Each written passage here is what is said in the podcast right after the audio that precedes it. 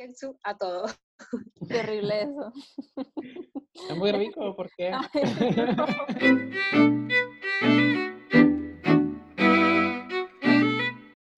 Hola, hola, bienvenidos y bienvenidas a un nuevo episodio más de Pausa y Café. Bueno, esperemos que todos se encuentren bien eh, desde cada rinconcito donde estén. Eh, nosotras, bueno, eh, junto con Michelle estamos muy felices hoy y agradecidas por tener a esta persona tan maravillosa con nosotras.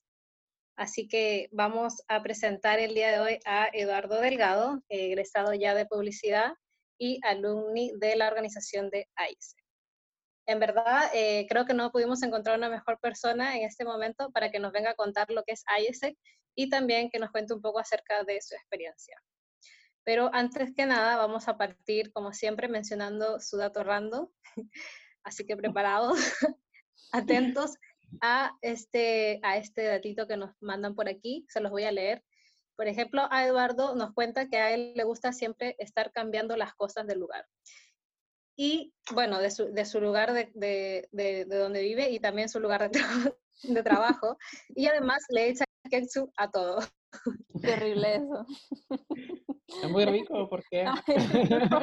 me puedo imaginar todo. Bueno, yo, yo soy, soy un amante del ketchup, así que me encanta ese dato, ese dato. Tú eres más rara, porque a ti te gusta el ketchup, pero no te gusta el tomate. Eres más rara todavía. Ah, bueno, sí.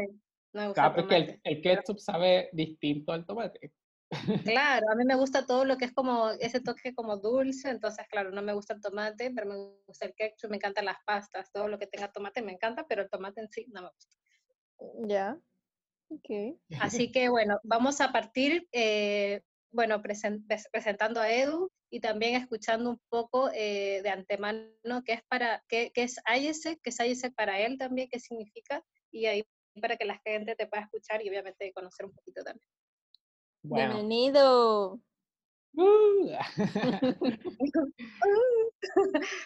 eh, ya, pues. Primero, eh, agradecer la invitación a eh, a su podcast.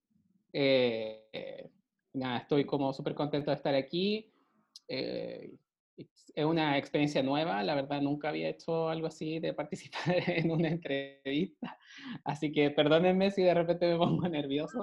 Eh, obvio, dentro de la, obvio dentro de la organización me tocó muchas veces hablar en público y no, no me ponía nervioso porque sentía como ese contacto humano, pero a través de un computador igual me, me cuesta un poco, así que de repente me voy a poner un poco ahí, bueno, da poco va a ir fluyendo. Exacto. Sí, totalmente. Bueno, respecto a IESEC, eh, IESEC es una organización de jóvenes, es una de las más grandes del mundo, eh, está presente en 120 países del mundo, y entonces eso, en eso recalca un poco la, la importancia de esta organización. Eh, su objetivo principal es la paz mundial el pleno desarrollo humano, y, y vaya que difícil objetivo, porque obviamente en los contextos actuales en los que estamos eh, es un desafío enorme. Y bueno, dicen que IESEC se va a acabar cuando por fin se logre el objetivo de IESEC. Entonces, eh, es una organización que tiene un, un objetivo súper super heavy y que tienen que estar como todos los días constantemente, o sea, los jóvenes que participan constantemente enfocados en, en cumplir con este propósito. Eh, ya lo dije, es una organización eh, de jóvenes que, bueno, nació eh, después de la Segunda Guerra Mundial bajo esta primicia y este contexto de, buscar la paz mundial. estábamos pasando, bueno, en la Segunda Guerra Mundial se estaba pasando un periodo súper difícil, entonces los que crearon la organización se, se percataron de alguna forma que el entendimiento multicultural de alguna forma iba a producir un cambio en, en el mundo. Entonces comenzaron a aliarse personajes de diferentes países del mundo eh, y así conocerse entre, entre diferentes culturas, entenderse cómo funciona una, cómo funciona la otra, eh, para así eh, unirse en un objetivo en común. Ahí se considera que de alguna forma, a través del intercambio, que es como lo concreto, podríamos decir, que, que, que trabaja IESEC, que a través del intercambio se va, se va a producir como este objetivo. Entonces, ¿qué, qué, produce un poco el intercambio? El intercambio te, te desafía constantemente, es una, eh, bueno, ese uno como de, de, los conceptos claves, como que es un, un, un ambiente desafiante, pero también es un, son experiencias prácticas que constantemente vas a estar eh, como eh, llevando a cabo en tu, en tu intercambio.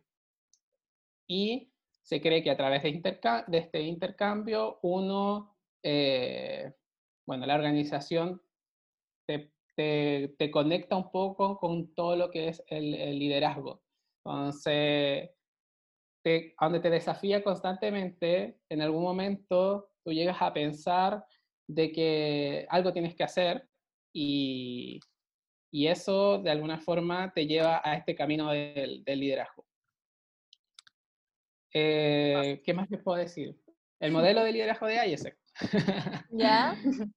El modelo de, de liderazgo de IESEC eh, está bajo cuatro conceptos importantes, que es y que al final y al cabo es como una filosofía de, de vida de, de, la organización. Y yo creo que hasta el día de hoy todos los jóvenes que han pasado por IESEC todavía lo tienen demasiado eh, marcado. inmerso o mm. marcado, claro. Sí. Eh, una de esas, por ejemplo, es, es, el conocerse a sí mismo, que vaya que es difícil.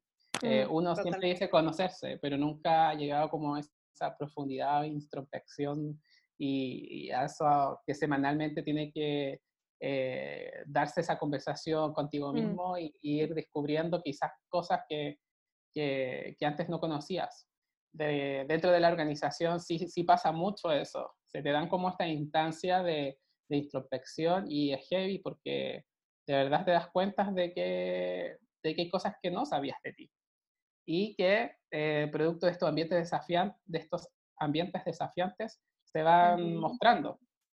Eh, claro. Otro otro que lo encuentro muy, muy, muy, muy lindo, que creo que es lo, yo creo que una de las cosas que más me gusta, que es empoderar a los otros. O sea, es darle un poco la herramienta a, a la gente que trabaja contigo para que pueda salir adelante y que, y que cumpla sus metas y que cumpla sus propósitos. Creo que eso es genial. Genial, genial, genial.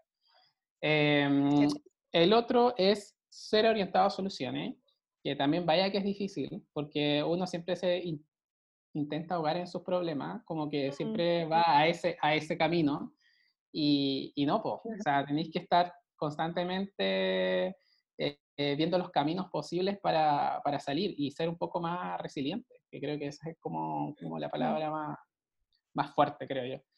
Y por último, ser un ciudadano del mundo, que, que también creo que también es súper lindo y que tiene mucha relación con, con el objetivo del cual se reunieron eh, los fundadores de AIS, que es eh, este intercambio multicultural, conocer las culturas, vivir las diferentes culturas, para en, realidad así entender cómo se mueve el mundo o qué pasa en el mundo y cómo podemos lograr este lindo objetivo que es la paz mundial.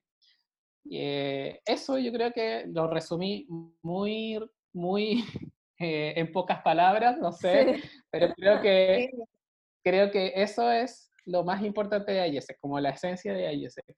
Y es algo que no se te puede olvidar porque eh, eh, al final y al cabo todo recae en esa esencia. O sea, todos los actos que hagas dentro de la organización o fuera de la organización recaen en ese guay de IESEC. Entonces sí, creo que es súper importante que la gente que, que ha estado en IESEC o que estuvo en IESEC, nunca olvide ese guay, nunca olvide claro. esa esencia, siempre vuelva a esa esencia. Yo creo que para dar contexto como a todos los que estén escuchando que de seguro quedaron atrapados con la historia, porque en verdad IESEC tiene una historia muy bonita y tiene una misión que eh, a, todos lo que hemos, a todos los que hemos entrado nos ha marcado eh, en realidad y, y, lo tenemos todavía como a flor de piel.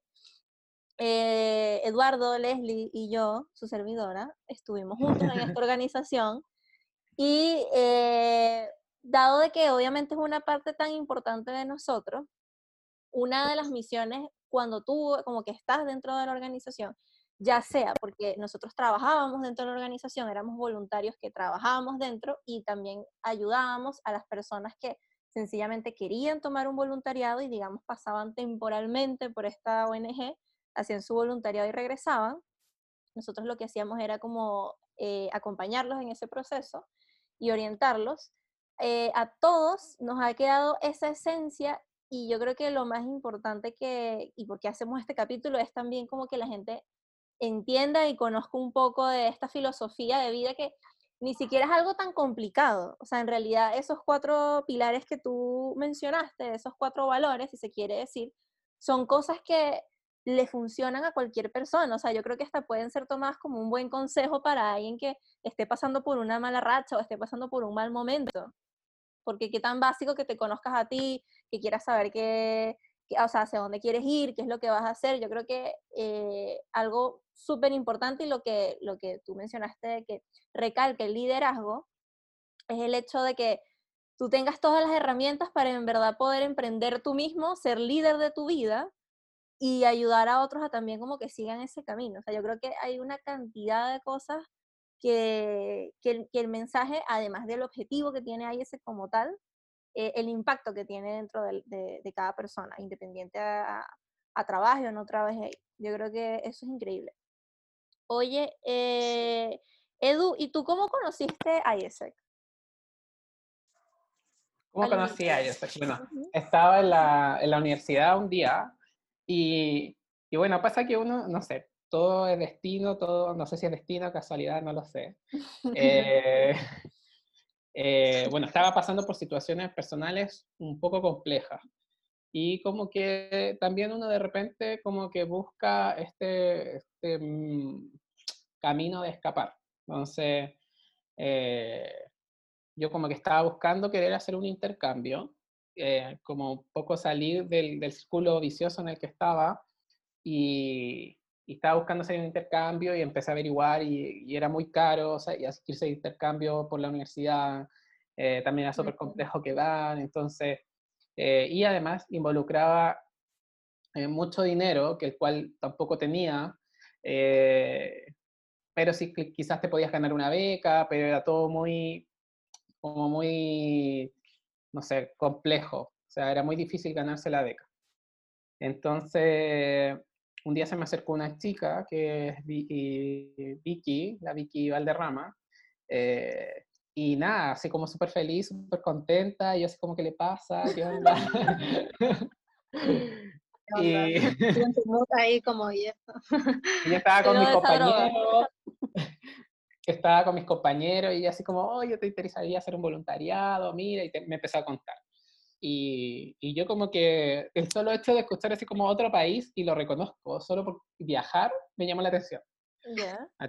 No por el objetivo de ese ni nada, solo por el viajar. Que es válido. Entonces, entonces yo dije, ya, y además que en un principio eh, va a sonar feo, pero muchos de los vendedores de ISEC hace muchos años atrás lo vendían así. Creo que algunos fueron entendiendo cuál era el propósito de, eh, de un poco de vender el, el, el, intercambio. O sea, no venderlo como que vas a viajar, sino que venderlo como que vas a hacer un impacto. Claro. Entonces, ella se me acercó y me comentó y todo fue muy, muy, muy raro y muy chistoso además. Eh, yo le dije, ya, démosle, así como, ni lo pensé, ni siquiera empecé a prepararme, empecé a montar la plata y todo, compré los pasajes y de hecho ni siquiera le había contado a mi mamá. Yo le conté a mi mamá como si la última casi semana antes de irme, de que me iba a ir a Brasil. ¿En serio? Y, y nada, ah, bueno, a todo esto, ¿por qué escogí Brasil? Eh, yo había escogido Argentina. Pero eh, yo no sabía usar la plataforma de IS. Entonces, y tampoco nunca la entendí bien. Que, que en ese, y en ese momento yo ingresé, postulé, y postulé varias. Y bueno, vi que me llama y me dice así como, yo dije, ya filo, sino, yo no quiero irme a Brasil, yo quiero irme a Argentina, que no sé qué. Y, y, la vi que me dice, no, es que ya te salió Brasil y tienes que ir para allá, porque ese es el que te salió como aprobado y porque tú postulaste y lo aceptaste. Mierda. Mira qué dato, ese yo no lo conocía.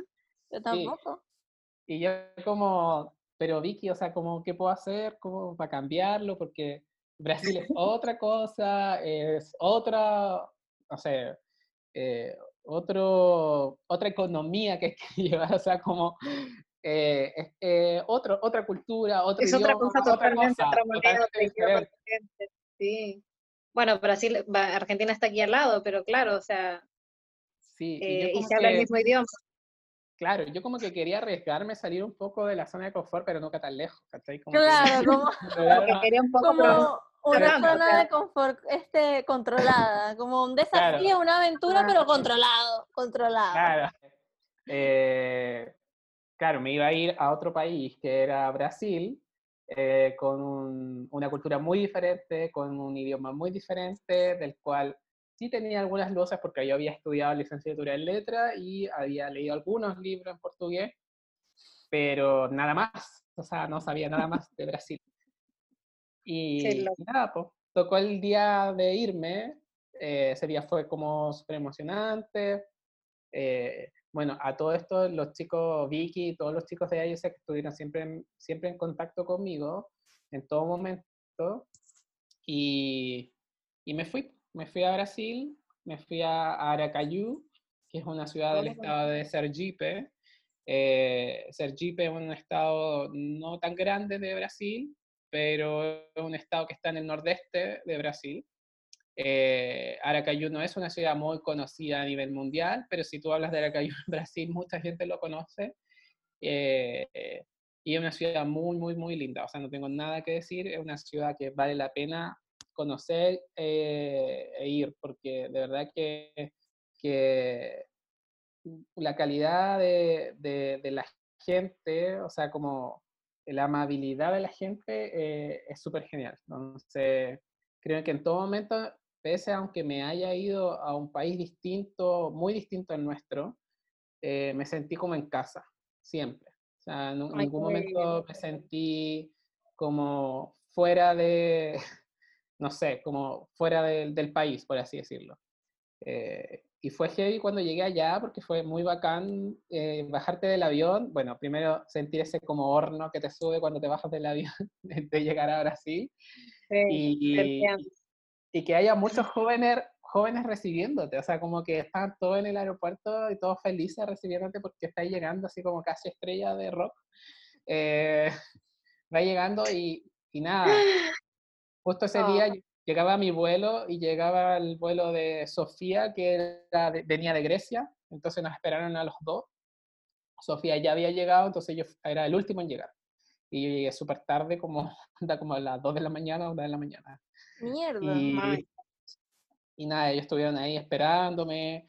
Eh, y también fue mi familia la que me iba a hospedar, porque en el intercambio te, te hospeda oh. una familia y fue mi familia, Marley, Allison y Alexia, fueron las tres a recibirme ese día y a conocerme. Eh, yo me sentí así como casi un gatito adoptado porque como que me ah. llevaron. ¿Y los habías visto antes por, por videollamada o no? era la primera vez? Yo no tenía idea con quién me iba a quedar. Ah, no, tú te fuiste así, pero a la mierda, pues. O sea, tú no me importa nada, yo voy aquí con todo. Sí. Wow, ya. Y ahí empecé a conocer un poco más de IESEC, porque fue, acá en Chile no tanto, fue más allá.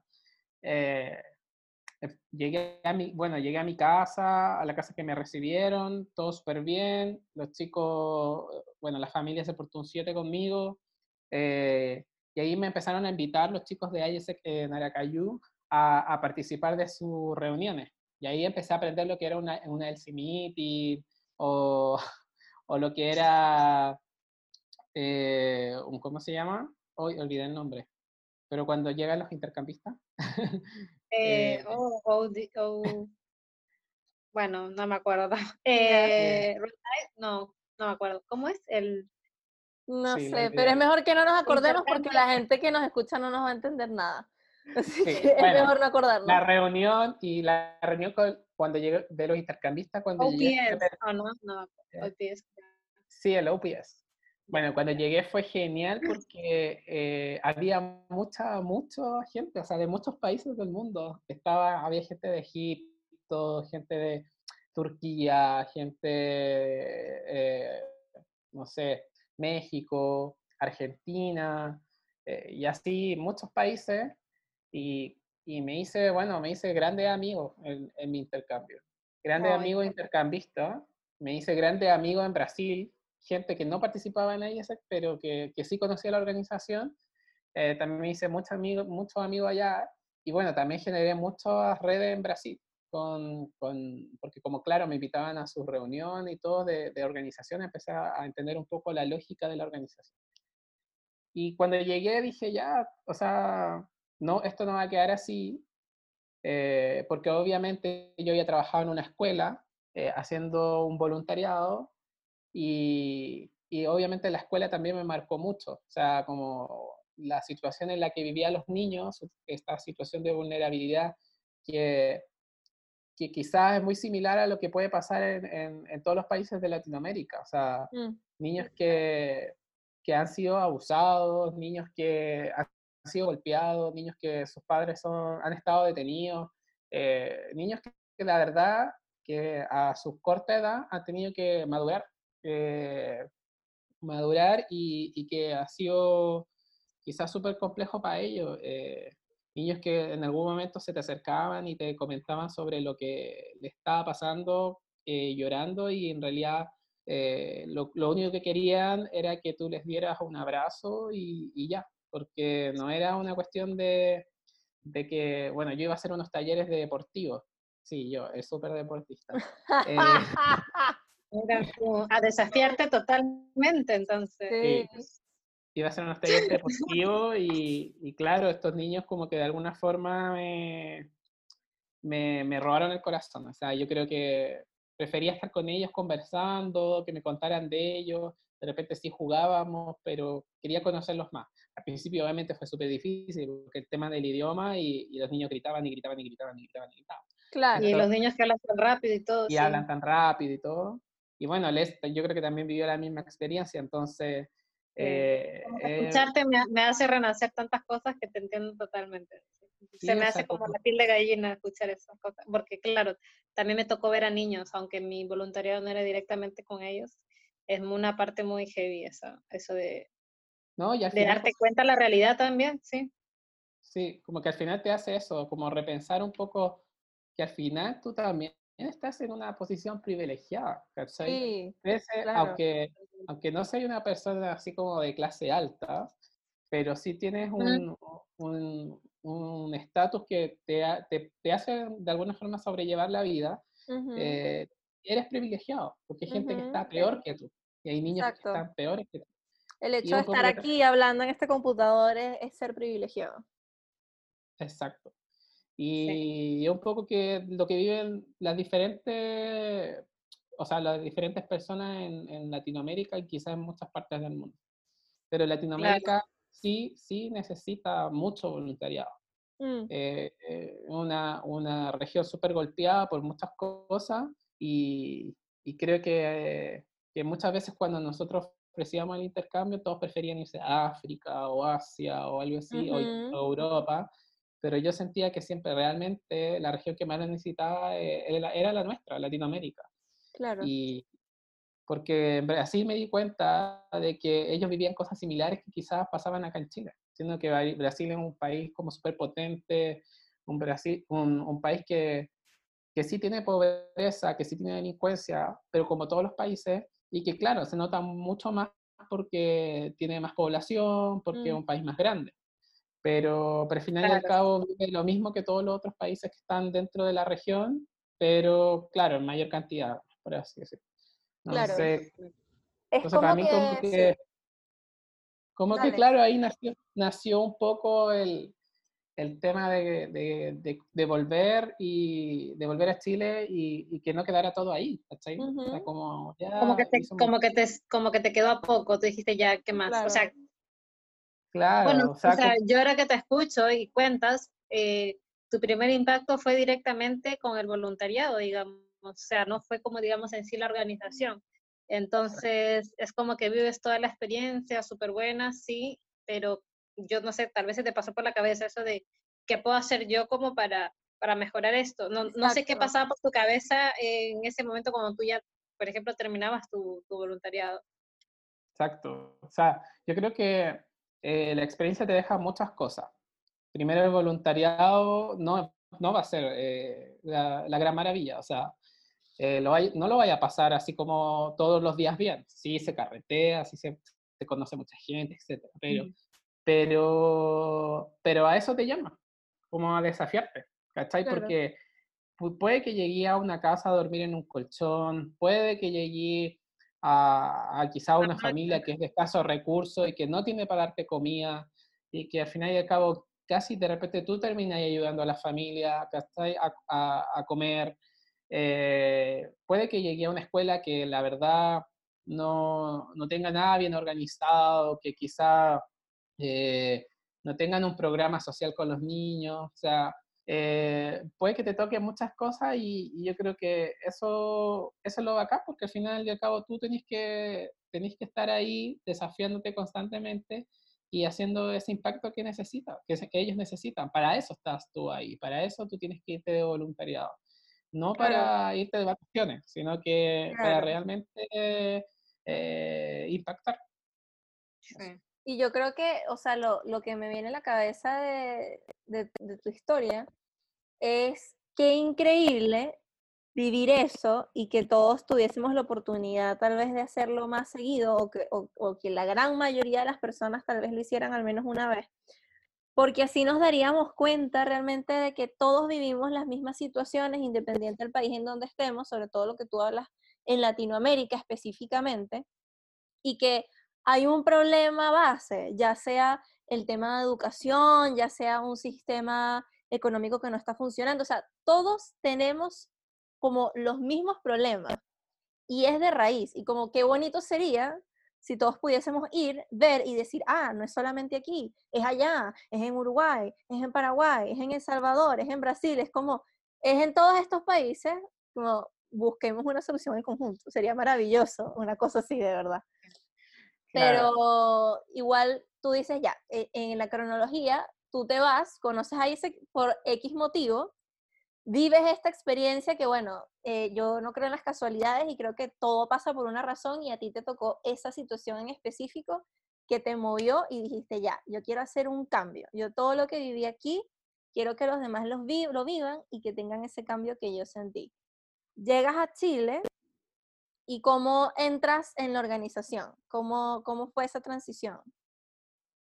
Claro. Eh, bueno, yo creo que igual la, el, voluntariado fue como un, golpe de alguna forma que, remueve un poco tu conciencia también, porque eh, en algún momento, como yo les contaba, yo me fui porque quería escapar de algunas cosas, pero al final tú en el voluntariado te das cuenta de que de que hay gente que está peor que tú. Claro. Y que de alguna forma eh, lo tuyo es mínimo. Es mínimo, ¿cachai? Uh -huh. Es mínimo lo que hay pasado. Por muy difícil que sea, ha sido mínimo. ¿cachai? Y ahí fue cuando dije, ya, eh, llegué del voluntariado y no me voy a quedar con esta experiencia solamente en el corazón, o sea, también quiero compartirla. Y ahí claro. fue cuando me invitaron a la primera reunión como de, de reencuentro, el, de reencuentro de los, voluntariados, de los voluntarios, y ahí nos preguntaron que si queríamos entrar a la organización. Y ahí conocí a la Valentina Sangüesa, que fue, entre comillas, mi, mi primera líder, porque ella me, ella me motivó a entrar a la organización y ahí entré con, como a, a un área que era, además, el primer desafío también, un área nueva que era IGB en el comité de eh, la Universidad Católica. Eh, era un comité que había estado, había comenzado a crecer bastante y había mucha gente en ese momento. Eh, y claro, entre, como estaba creciendo el comité, eh, se empezaron a nacer nuevas áreas y nació esta, esta, nueva área de IGB, que es la área que recibe a los intercambistas acá en Chile. Uh -huh. Entonces, era un área que requería mucho tiempo y mucho trabajo. Bueno, no digo que las otras áreas también, pero requería mucho trabajo presencial. Mm.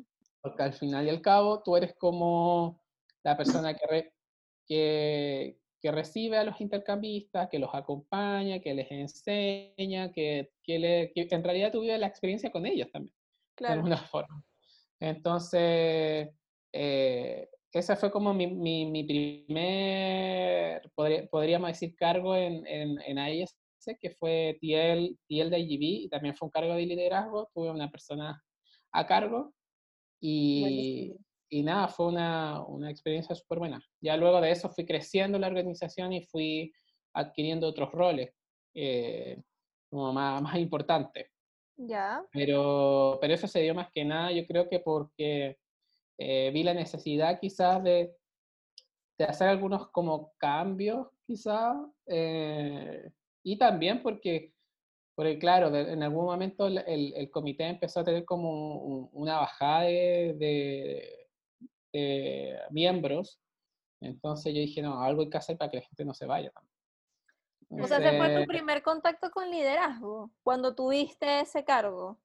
Claro, ¿Y cómo fue? Porque, o sea, es como llegar y de repente es como, ah, hola, tienes que manejar esta gente y es como, ok, ¿qué hago? ¿Qué hago? Porque yo creo que es importante, claro, o sea, es como, estabas llegando, como, ¿cómo fue? O sea, es como, como que no es que te dan un libro y te dicen, ay, tienes que hacer esto, es como, te pasan las cosas y ya. O sea, te, te ayudan, obviamente, pero es como, es un proceso muy abrupto. ¿Cómo fue? Yo creo que fue como con mucha intuición y poco conocimiento. O sea, como que mi primer liderazgo fue como mucha intuición, fue como, yo creo que deberíamos hacer esto, yo creo que deberíamos hacer esto otro. Eh, y, y, también fue como, claro, fue, como, fue un poco resumir experiencias que quizá había tenido en el pasado, así en el colegio, y, eh, liderando algunas cosas, pero, pero fue más que nada eso. ¿Cachai? Pero fue, pero no fue un, tema de que me dijeron, bueno, así es el liderazgo, así tienes que liderar. Yo sí comprendía los, los cuatro conceptos, pero, o sea, yo sí sabía los cuatro conceptos, pero no los comprendía todavía. Claro, no sabías eh, aplicarlos como tal. Claro. Y tampoco yo creo que lo entendía, o sea, como que yo estaba como contento con la experiencia de, de estar con, con altos jóvenes y, que estaban en la misma onda y que querían buscar un país, o sea, un mundo mejor y que no sé mm. qué. Pero después, creo que después fui entendiendo ya el verdadero sentido de, liderazgo dentro de, de ISEC. Ya. ¿Cuándo te eh cayó esa idea? ¿Cuándo te cayó ese 7? Cuando tú dijiste, ah, es esto? Porque obviamente, o sea, a medida que tú vas creciendo, como comentaste, fuiste tomando otros roles, obviamente te va llegando más información, te van capacitando más, o sea, todo viene acompañado de ciertas herramientas. Pero cuando te cayó la idea que tú dijiste, ah, estos son los cuatro pilares, y esto es lo que tengo que hacer?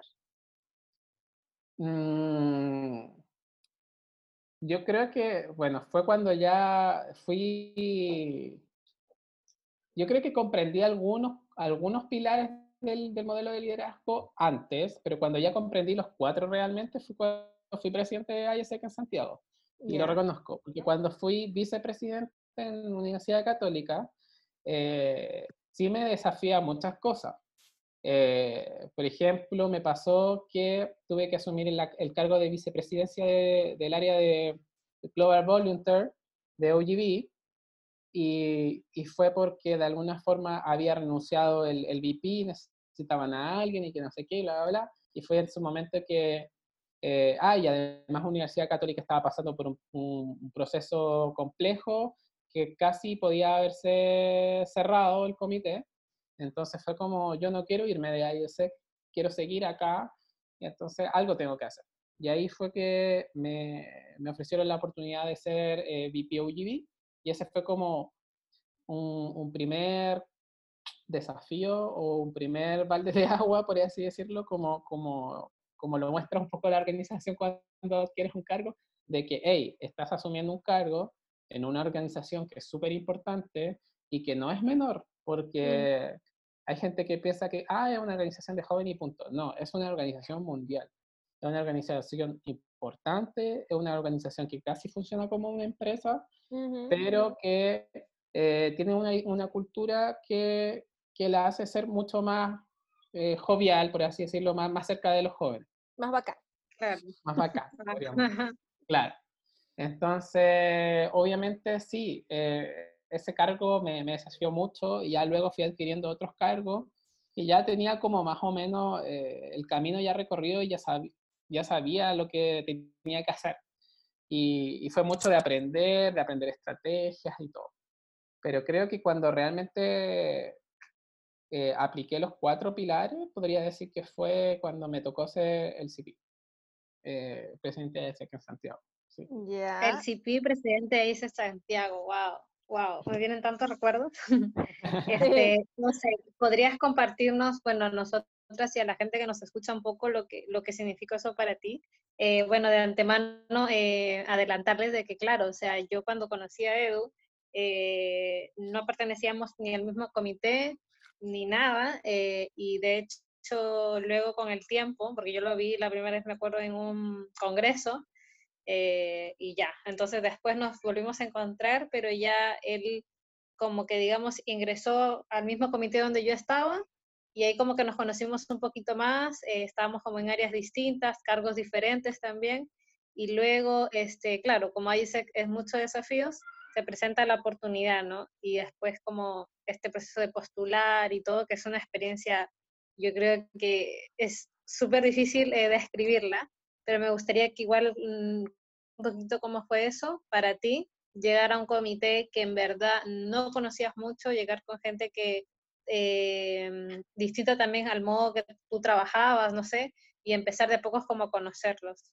Porque yo creo que la única manera que era conocernos era como eh, a través de una plática, ¿no? Ni siquiera yo mm. creo como grupal, sino un poco como del, como si se hayan ahí ese one to one, que es como un poco de, de, de uno a uno y ya.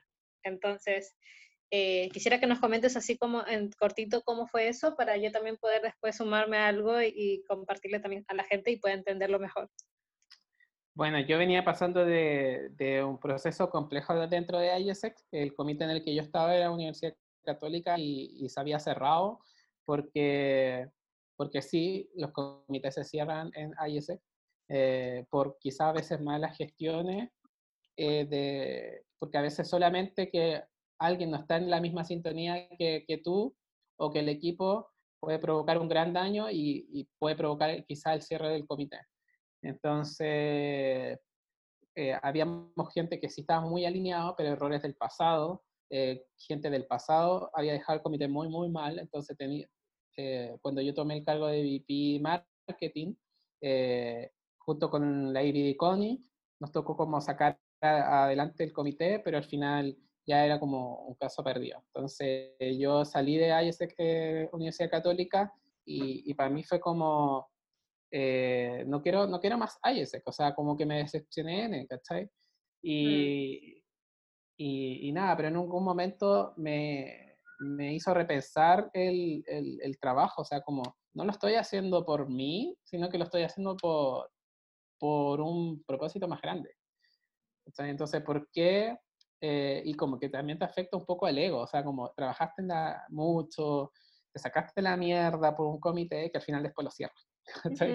Entonces, eh, igual te afecta como persona, así como, puta, ¿qué mierda hice? ¿Qué mierda hice? ¿Cachai? Como, eh, ¿por qué lo hice tan mal? No sé. Y al final como que dije, no, o sea, fueron situaciones, pasó y, y ya, o sea, como que hay que, seguir, que salir adelante y todo. Y ahí me tocó llegar al comité de universidad, o sea, de, de Santiago, el comité de Santiago, y, y nada, eh, Santiago tenía una cultura súper distinta a la Universidad Católica, eh, una cultura de trabajo muy, muy distinta, y que, bueno, había cosas que obviamente no me gustaban, y que yo ya veía así como, oye, podríamos cambiar esto, oye, podríamos cambiar esto otro, pero no, tampoco la decía porque venía recién llegando, entonces uno de alguna forma también aprendía a ser como humilde, o sea, yo ya había llegado a IESEC con cargos de liderazgo desde un principio. Entonces aquí nada, me tocó partir desde abajo, ¿cachai? De nuevo, como volver, a, ajá, ya. Y fue como, fue creo que lo mejor que me pudo haber pasado, porque al final entendí qué es lo que necesitaba el miembro de IESEC. Eh, porque siempre estuve arriba, por así decirlo, dentro de la estructura, nunca estuve abajo. Entonces, y al final eso es lo que entendí, que uno tiene que estar abajo, sea líder o no sea líder. uno siempre tiene que estar detrás de tu equipo, no adelante de tu equipo. Entonces, ahí comprendí eh, también, creo que aprendí muchas cosas que también era el, concepto de empatía. De alguna forma, eh, antes trabajaba solo por resultados, sacar resultados, sacar resultados, pero también había que equilibrar el tema personas y el tema resultados. Entonces me empecé a acercar mucho más a, la gente del comité, empecé a conversar mucho más con la gente, eh, sentí que conectábamos con muchas cosas, eh, sentí que teníamos, no sé, muchas cosas en común y que, y que teníamos muchos objetivos y propósitos también en común. Entonces, ahí decidí, dije, no, yo quiero postular a, a LCP y, y, postulé, no fue una aplicación difícil, lo o sea, no fue una aplicación fácil, ustedes lo saben. Eh, eh, fue súper complejo una, porque no conocía el comité. Eh, dos, porque mm, era, claro, era el recién llegado y que estaba postulando a presidente. Claro. Tres, porque, porque también me costó tomar la decisión. Y bueno, y cuatro, porque también había gente postulando que también era amigos míos. Entonces, eh, fue como, como raro, rara esa postulación. Pero, pero nada, eh, yo sentía que tenía que hacer muchos cambios en, en el comité, eh, como reformular muchas cosas, porque me di cuenta de que no quiero como dejar mal a, a, a Beli, siento que, que lo hizo súper bien, ah, pero sí había cosas que tenía que mejorar y, y entre eso había temas de culturales, organizacionales que, que faltaban. Entonces... O sea, yo creo que es importante recalcar eso dentro de ahí, es que ya cuando tú estás dentro de la organización, es distinta la experiencia cuando eres un voluntario y tienes como otra vivencia. Nosotros somos las personas que estamos detrás de que todas esas cosas pasen. Entonces, hay mucho de saber manejar equipos, hay mucho de saber aplicar ciertas herramientas. Eh, también tienes que capacitarte, tienes que leer, tienes que saber lidiar con problemas, porque es eso, es como estar dentro de una empresa. Entonces, eh, Eduardo llega como con todas estas ideas a un lugar totalmente nuevo, como a otra área de, como otra sede de la compañía. Entonces, eh, igual siempre que alguien llega, quiere nuevas ideas y quiere refrescar y, eso es lo que se busca. Entonces, eh, o sea, qué interesante ver cómo cuando llegas, porque pasa la postulación y bueno, ya sabemos el resultado, fuiste presidente.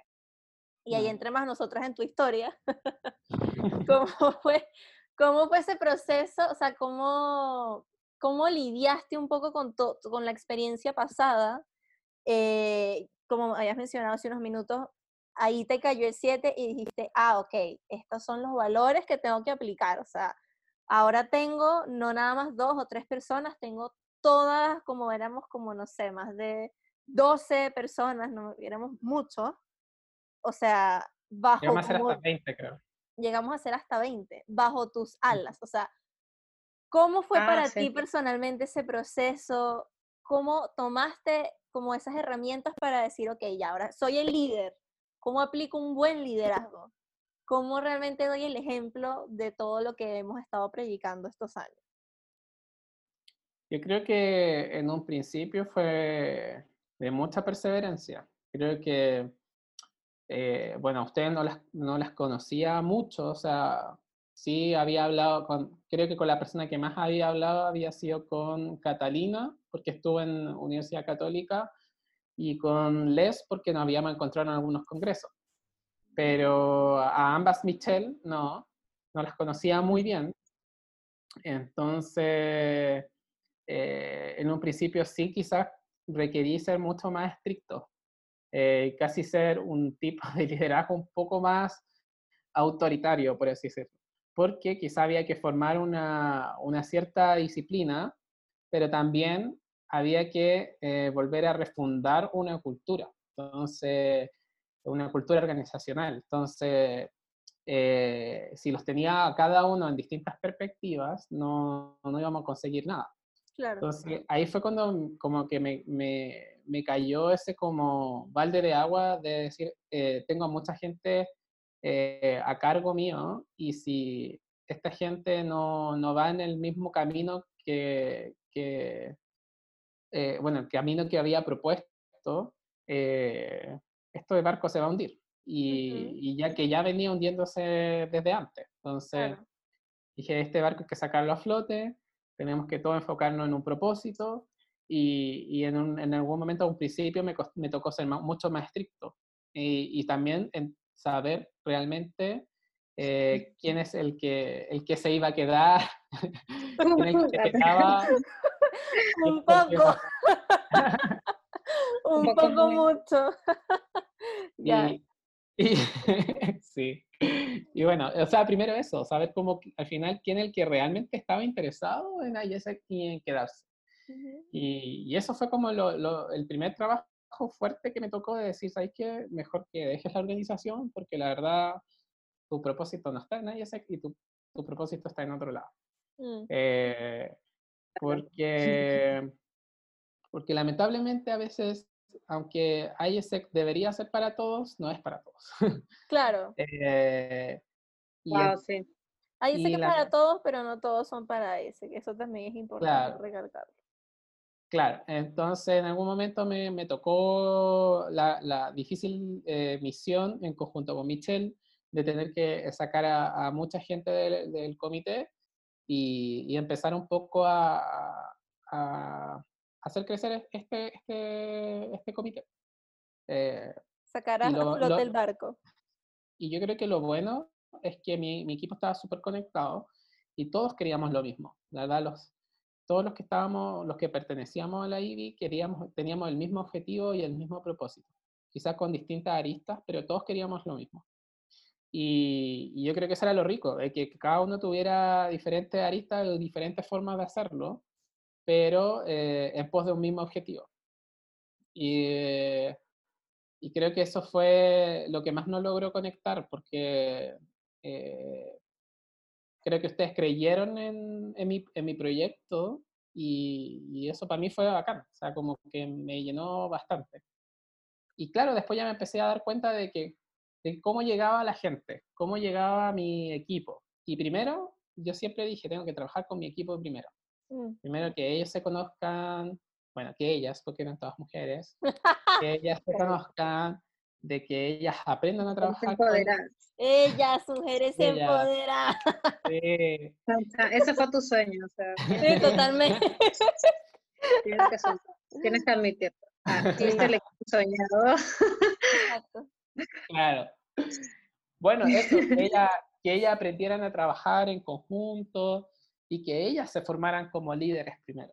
Eso era como fue mi, mi, mi primer objetivo, porque si, si ya tenía líderes eh, de equipo eh, fuertes, íbamos a poder eh, direccionar al resto. Así que creo que creo que ahí funcionó mucho la empatía.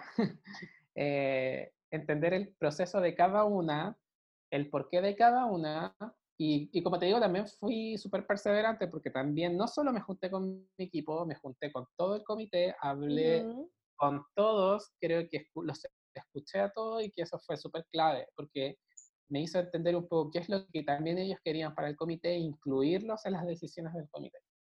Entonces, yo creo que eso es un un trabajo de, de, un, de, un, líder, o sea, como escuchar a su gente y, y trabajar por ellos, la verdad. Al final, como, ese es como el, el, camino a seguir, creo yo. Qué rico sería si los gerentes hicieran eso cuando llegaran a, a una empresa por primera vez. Pero bueno. Claro. Detalle. Eso que tú dices es totalmente cierto. O sea, el hecho simplemente de, de poder escuchar, ser empático y luego seguido de eso, eh, lo que mencionaste al inicio también, que vi que es algo que te encanta, que era el empoderar a otros. Creo que era una cosa básica que tenía que, que estar sucediendo en IESEC y, y, era algo que no estaba pasando ¿no? antes, mm. o, o, tal vez no de la mejor manera, como tú decías. Y cuando tú hablas de eso, me hace recordar mucho en ese tiempo, porque cuando Edu llegó, creo que yo tenía como cerca de un año más o menos, y claro, eh, yo no quiero decir acá que fue que, que, que las cosas no, no, sucedían bien, pero eso, ahí se tiene algo como que te atrapa, ¿no? Porque es como que tú mismo te empiezas a, a cuestionar tanto, te empiezas a querer desafiar, que por ejemplo dices, eh, ¿sabes qué? Mejor me voy y ya me evito todos estos problemas y ya. Mm. O o eso de, ¿sabes qué? Me quedo, porque claro, o sea, al quedarte igual tienes que tomar un, otro cargo de liderazgo eh, continuo al que tú estabas, postular y, y, decir, si no, bueno, me arriesgo, me quedo un año más y trabajo para eso que tanto me quejo, ¿no? Literal. Mm. Tanto que me quejo que no está sucediendo. Y yo me acuerdo perfectamente que en ese tiempo yo estaba en, esa, en ese momento donde, ¿sabes qué? Ya di lo que ya tenía que dar, supuestamente, y ya me voy. Pero yo veía al comité que le faltaba mucho más. Entonces, claro, en esa transición llega Edu, que yo, como él menciona, nos habíamos conocido muy poco, la verdad, pero sí conocía un poco su trabajo, más o menos. Y, y, claro, después de escuchar su proyecto, para mí fue como cuando la florecita vuelve así como a, renacer y dice, ah, ok. Pero igual no fue totalmente fácil, porque claro, después yo me acuerdo que en ese tiempo igual llegaban a mí como cosas nuevas en ese año muy, que me iban a demandar bastante, pero gracias a esa conversación que también tuvimos, eh, postulé. O sea, me acuerdo que en el momento, me acuerdo perfectamente que Edu me dijo como quieres hablar y yo no, prefiero no hablar contigo porque yo había hablado antes que con él. Y luego, claro, me fui de viaje, fui a hacer mi voluntariado a Brasil eh, y yo ya había mandado mi postulación, ¿no? Como que dije, no, voy a hablar con él porque creo que no, no eso no es para mí, pero al final lo hice o sea, sin pensar, como que un día me senté y dije, ya, esto sí es para mí y en verdad no me arrepiento por nada, o sea, no los hubiese conocido, no, no los, hubiese, conocido tanto como los conozco ahora y, y obviamente que fue una de las mejores experiencias de mi vida, sin duda. Bueno, y te comento esto porque eh, me hace mucho clic todo lo que comentaste y como para ir cerrando toda esta idea, quiero hacerte una pregunta que eh, creo que a muchos también les servirían que hayan estado dentro de ISEC o no hayan estado dentro, pero tal vez en esta misma posición. Por ejemplo, eh, yo sé que, por ejemplo, en ISEC tú tuviste bastante, eh, una base bastante fuerte, ¿no? Tuviste una experiencia, yo creo que para toda tu vida, en el hecho de hacer tu voluntariado, en el hecho de liderar equipos y el hecho también de conocer a tanta gente, que yo creo que es una de las cosas más bonitas que ISEC también te deja. Pero tú cómo hiciste, por ejemplo, para tomar la decisión, porque yo recuerdo que tú estabas saliendo ya de tu carrera en ese tiempo y también de la mano con IESEC, entonces tú cómo tomas eh, la decisión de salir, digamos, al mundo real y empezar eh, a desafiarte fuera de la organización, tomando, eh, tomando por ejemplo, todas las herramientas, todas las cosas que tú aprendiste, ¿no? ¿Cómo, cómo tú puedes eh, saber o cómo tú hiciste en ese momento de tu vida al decir, sabes qué, este es el momento de que yo tengo que empezar a hacer estas cosas fuera de la organización con todo lo que yo aprendí? Mm. Sí, mira, bueno, lo que tú dijiste igual un poco resume eso, es como desafiarte a algo nuevo. Eh, bueno, yo ya llevaba harto tiempo en IESEC, ya tres años aprox, tres años, casi cuatro años. Bueno, hay gente que lleva mucho más tiempo. Eh, había pasado yo creo que de todo en ISEC, o sea, todo lo que puede, puede pasar en ISEC me había pasado. eh, y, y, creo que fui constantemente súper resiliente en todo. Eh, ojo que mi, mi, mi, mi, cargo del CP tampoco fue muy fácil. O sea, eh, a modo personal, estaba trabajando, estaba estudiando, estaba terminando mi carrera, estaba haciendo mi tesis, estaba haciendo muchas cosas. Y entonces yo, o sea, mi vida, además tenía familia. Exacto. y, entonces era como, mi vida era todo, de todos los días estar haciendo algo, todos los días, todos, los días, todos los días. No paraba, no paraba. En ningún momento paraba. Y yo creo que en algún momento ese agotamiento se empezó a ver casi ya en los últimos meses de mi periodo de, de, gestión. Entonces fue como, fue como que ya igual me estaba un poco como agotando, pero, pero nada, creo que la, la, organización de alguna forma igual te hace, te inyecta la energía constantemente. Entonces tampoco estaba como, quiero irme de ese pero eh, me salió una oportunidad súper buena. Eh, bueno, yo entré a hacer mi práctica a Totus, eh, supermercados Totus, y, y, y, claro, se me dio la posibilidad de quedarme. entonces yo estaba terminando mi gestión del CP era o me quedaban totus o quizás postulaba un cargo de MC en ISEC en Chile. Todos tenían la fe y la esperanza de que yo iba a postular un cargo de MC, hasta yo me creía ese cuento. Pero también comprendí de que de alguna forma eh, ISEC sí te saca de tu zona de confort, pero estar en, estar en ISEC también es una zona de confort. Claro. Estuviste tres años muy cómodo en ISEC y ya el momento un poco de, de empezar a que claro, tú muestras como este objetivo de la, de la paz mundial y el pleno desarrollo humano a los jóvenes, a los que están ahí, con los que trabajas constantemente, a los que mandas intercambio, a los que entran en la organización, etcétera, que sí que es un gran impacto, pero creo que, creo que los goles se meten más eh, fuera de ahí. Entonces, ahí fue como que dije, ya, yo creo que el momento quizás de salir de la organización, entrar quizás a otra organización entender que no todo funciona como ISEC, que hay culturas organizacionales como heavy dentro de la empresa y que, y que ahí es donde está tu pega, po, porque de alguna forma ahí es donde tienes que impactar, po, porque los, que están, los que están en ISEC están en la misma sintonía que tú. Eh, hay alguno que otro que anda por ahí perdido, pero tú lo lográs agarrar y listo, ¿cachai? Pero, pero en la organización, o sea, en una empresa no, o sea, en una empresa todo el mundo va por su camino, eh, hay de todo tipo de cosas, tú te puedes encontrar con, eh, no sé, gente que no está ni ahí con la empresa, gente que le encanta su trabajo, gente que trabaja solo por necesidad, gente que, que ama la empresa por su cultura, gente que, que puede encontrar de, de un popurrí de muchas cosas. Entonces, de alguna forma, la tarea yo creo que más compleja es un poco de que, bueno, ISEC te otorga de alguna forma una misión de vida. Yo creo que así lo tomo. Porque, claro, te enseña muchas cosas y que es algo que tienes que empezar a, replicar de alguna forma, pero también eh, en la organización que quizás que llegue, tienes que, que tomar esta un poco esta misión también, este, este, estos conceptos y también aplicarlo. Es difícil hacer como el cruce quizás de la cultura de la empresa con la cultura que, que adquiriste dentro de la organización. Pero bueno, en su momento Michelle lo dije, una filosofía de vida y una filosofía de vida que te va a quedar marcada para siempre. Claro. Y, y en todo lo que tú hagas vas a destacar, siempre vas a destacar porque nunca vas a encontrar en una empresa una persona que quiera trabajar en equipo, que, bueno, hay gente que sí, que sí lo hace, pero es súper es súper complejo encontrar una persona que, que, esté constantemente orientada a soluciones, que pueda apagar cinco incendios en un día. Claro. Eh, que pueda, que pueda quizá eh, empoderar al compañero, porque por ejemplo, a mí, ¿qué me pasó en la empresa? Era como, decía, oye, sí, tú puedes salir adelante, que no sé qué, y hay gente que me decía, oye, ese weón no puede quizá ser mejor que tú porque te puede quitar la pega. Y es como, no, o sea, yo creo que él crezca, ¿cachai? Y, mm.